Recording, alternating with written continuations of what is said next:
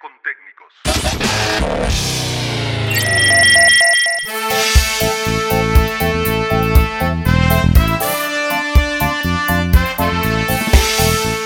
Nuevamente nos encontramos en podcast con técnicos.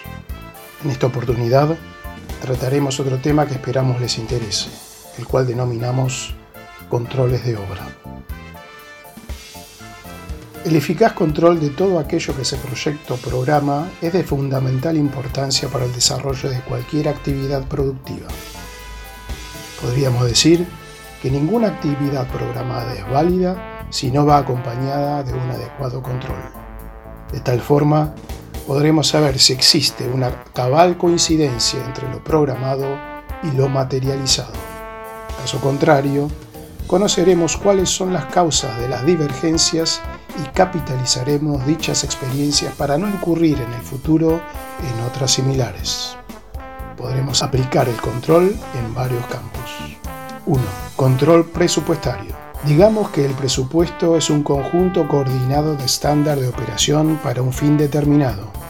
En nuestro caso, la construcción, es muy difícil obtener un estándar de mano de obra, materiales y gastos indirectos.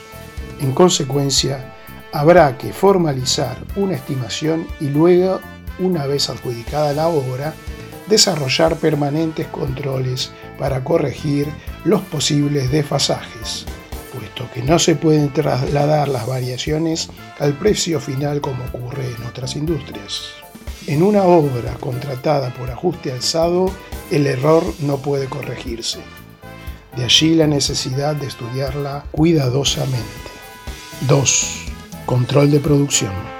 El eficaz control de la producción de obra tiene influencia directa sobre la cantidad y calidad de los trabajos ejecutados sobre los resultados económicos y financieros del proyecto desarrollado y sobre la empresa misma.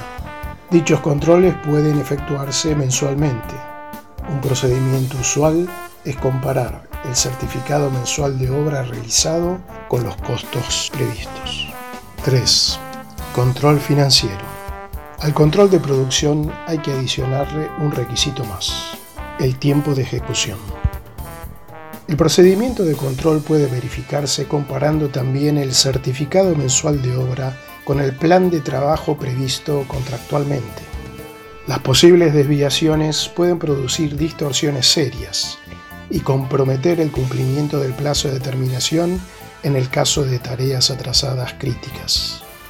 En este escenario, las posibilidades de recuperación serán muy difíciles y en todos los casos impondrán la necesidad de aplicar más recursos, lo cual elevará el costo.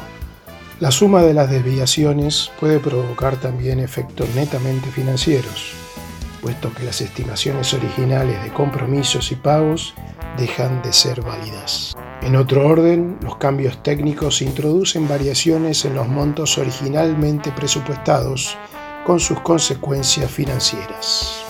Ello es muy habitual en nuestro medio, obligándonos a permanecer muy atentos y fundamentalmente controlando todo lo que se encuentra a nuestro alcance para evitar la acumulación de desviaciones que deriven en una incontrolable situación. 4. Control funcional. Se trata de efectuar las correcciones en las áreas donde no se logra la eficiencia esperada. Una vez analizado quién es el responsable de las desviaciones, siempre lo hay, habrá que aplicar las medidas necesarias para evitar su repetición, ya sea capacitando al personal o reemplazándola en última instancia. El proyecto o concepción de la obra constituye el principio del objetivo final, que es la obra terminada. Por lo tanto, y para lograr la calidad, plazo y costo preestablecido, hemos respaldado la función del arquitecto integrando equipos, volcando en ellos su máxima capacidad creativa en el área organizativa de ejecución y control, diferenciando qué debe hacerse y cómo se hace. Habiendo realizado una introducción sobre el tema, te invitamos a seguirnos en www.contecnicos.com.ar y en nuestro Instagram arroba academia.contecnicos. Academia con Técnicos. La Academia de la Construcción.